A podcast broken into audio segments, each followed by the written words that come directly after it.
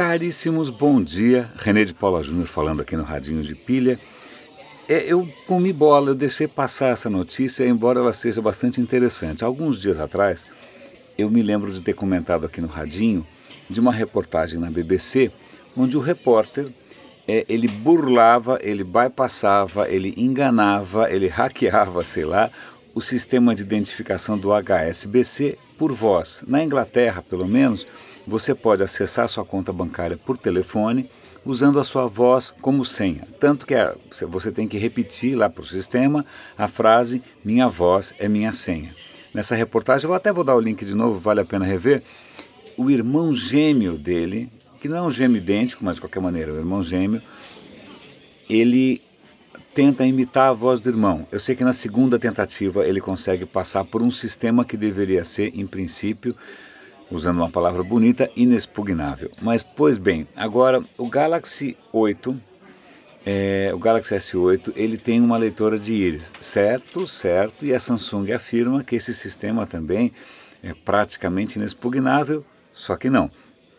Recentemente, eu tenho a notícia aqui na minha frente, uns caras de um, sei lá, eu não sei muito bem o que, o que são esses caras, chama Chaos Computer Club, Clube de Computadores Caos. Para quem lembra do Agente 86, Caos era o, o arco-inimigo do Agente 86, mas esse pessoal fez o seguinte, eles pegaram uma câmera infravermelha, tiraram uma foto em close do olho de alguém, em cima, imprimiram essa foto, em cima dessa foto eles colocaram uma lente de contato e com essa combinação o Galaxy S8 reconhecia sem problema nenhum. Para ele, ele estava diante do próprio dono. Né? E aí eles foram é, comunicar a Samsung e a Samsung respondeu né, é, é, o que a gente poderia traduzir como tô ligado, né? tô sabendo, mas não posso fazer nada a respeito.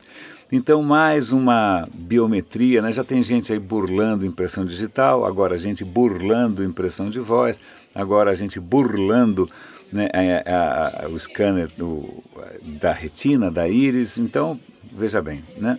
É, nenhuma segurança é 100% é, confiável. Vamos só voltar aqui para algumas coisas interessantes esses dias saiu, é, saiu em vários canais, talvez você tenha visto por aí, mas acho que vale a pena mencionar, porque muitas vezes, como não é o foco né, normal de todo mundo, a gente passa batido. Mas saiu na a Reuters divulgou a Wired, até no Estadão saiu. Então eu vou dar link para o Estadão, a explicação de por que as baleias são gigantes. E até que a história é interessante porque a gente sempre associa o gigantismo a animais pré-históricos. A gente pensa que só os dinossauros eram gigantes, acabaram os dinossauros, sobraram as baleias, né? sobraram por algum milagre. A questão não é essa. A questão é que na época dos dinossauros, as baleias eram pequenas, não eram grandes. Estudos evolucionários, eles estão estudando carcaças, como é que chama? É, esqueletos, foram lá no Smithsonian, que tem uma coleção gigante de esqueletos de baleia, e começaram a tentar entender a mudança de tamanho né, dessas criaturas que hoje são as maiores da Terra, provavelmente os maiores vertebrados que já existiram. Né? E acontece que as baleias só começaram a ficar gigantes mais ou menos na época em que o que a gente poderia chamar né, da nossa espécie surgiu no planeta, né, há uns 2 ou 3 milhões de anos atrás, o que não é nada. Né? Não é nada. Né? O, o, o, a, o animal que deu origem à baleia teria surgido há 40, 50 milhões de anos, mas não era nada excepcional. Ele realmente começou a crescer muito recentemente. E por que, que ele começou a crescer? E aí vem o que eu acho que é mais interessante, que é a questão de mudança climática. Na época, você teve grandes mudanças climáticas, você teve é, a criação de, né, da, foi uma era do gelo, é, o canal do Panamá é, fechou, né, porque antes o Pacífico e o Atlântico se comunicavam né, ali onde hoje é o Panamá. E o que acontece? Essa passagem se fechou. O oceano recua, essa passagem se fechou. Então toda a dinâmica do oceano mudou. Né? As correntes, o que vinha do fundo, o que ia para o fundo, frio, quente, mudou essa zona toda. Né? E o que acontece é que os nutrientes e, por consequência, as criaturas mais simplesinhas, elas começaram a se concentrar muito em alguns poucos lugares. Isso significa o seguinte: você tem que chegar nesses lugares que muitas vezes são distantes, e quando você chega lá, cara, é uma festa, você pode comer o quanto você quiser. Então, isso favoreceu as baleias que eram maiorzinhas, né? E isso, através dessa pressão evolutiva, é, fez com que as baleias cada vez maiores fossem cada vez mais bem-sucedidas. Por que cada vez mais bem-sucedidas?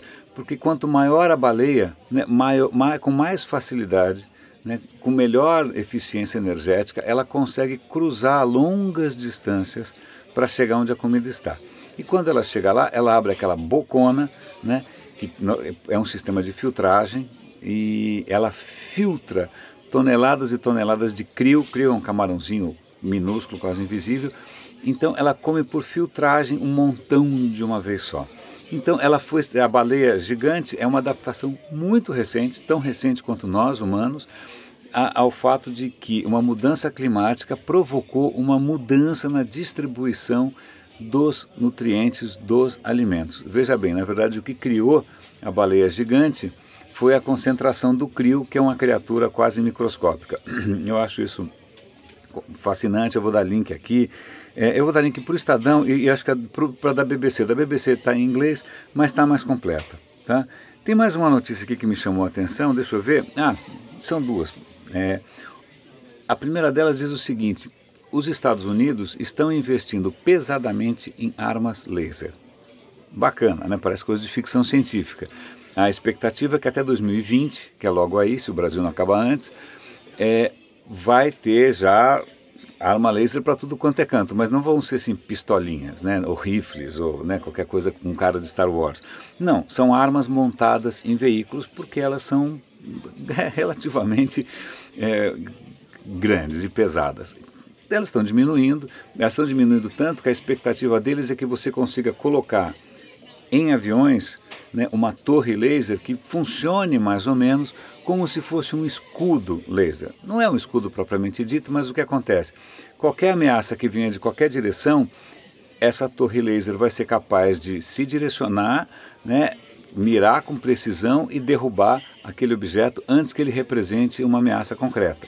Então, a ideia é que eles fiquem tão pequenos e poderosos que você possa colocar em aviões caça.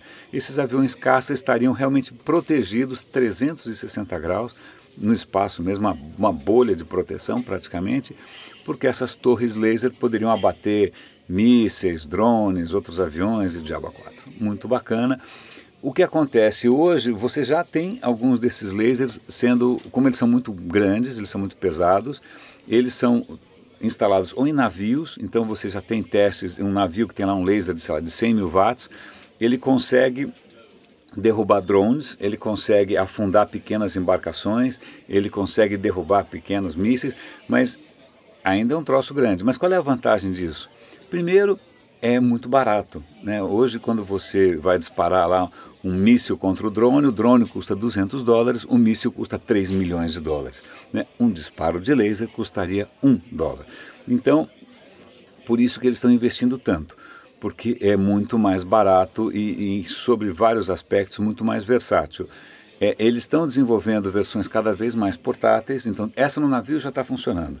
Então a ideia deles é que eles, eles já têm veículos montados, veículos blindados, né, sobre rodas, que já tem uma versão menos potente contra drones. Eles testaram recentemente na fronteira com o México e ele foi capaz de abater drones eh, de um tamanho razoável, andando a, sei lá, 200 km por hora, a 400 metros de altura, tu, tu, tu, tu, tu foi derrubando tudo sem maiores problemas. Então, vale para quem é um pouco mais ligado nessa questão de defesa, nessa questão militar, nessa questão de armamento, vale a pena a leitura. Tem vídeos ali demonstrando como que eles imaginam usar os lasers em batalha, em aviões, em tanques, etc. e tal. Mas o que é mais curioso é que o, a, o governo Trump está tentando aprovar uma lei que permitiria ao governo abater qualquer drone que eles acham suspeito, qualquer veículo não tripulado que ele ache suspeito. Por que isso? Porque, cara, alguns anos atrás prenderam um terrorista lá, um maluco, que queria atacar a Casa Branca com drones explosivos. Né? E porque também o Estado Islâmico está usando drones de vigilância. E porque, afinal, drone é um pesadelo em termos de segurança, não só por espionagem, mas também porque eles estão virando armas de verdade. Então, o que os Estados Unidos quer é tipo uma coisa 007, o governo Trump quer uma coisa tipo James Bond, que ele tem licença para matar qualquer drone que ele achar esquisito. Né? Isso ainda tem que passar no Congresso, tal, mas você percebe que isso casa perfeitamente com essa história de, do investimento em lasers, porque lasers conseguem derrubar uma esquadrilha de drones, uma nuvem de drones, eu não sei, um enxame de drones, como é que chama quando é muito passarinho junto? Tem um, um bando de drones, né? seja o coletivo que for, laser parece ser uma opção é, bastante razoável, só que agora nas mãos de um governo irrazoável é, é, é realmente de ficar com os cabelos em pé. Cabelos, não aquela peruca loira esquisita. Caríssimos, René de Paula Júnior falando aqui no Radinho, espero que tenha valido a pena. Divulgue, compartilhe, dê o link, mostre para as pessoas, tal, para ver se a gente devagarinho vai fazendo o Radinho crescer. É grátis. Grande abraço, René de Paula Júnior falando e até amanhã.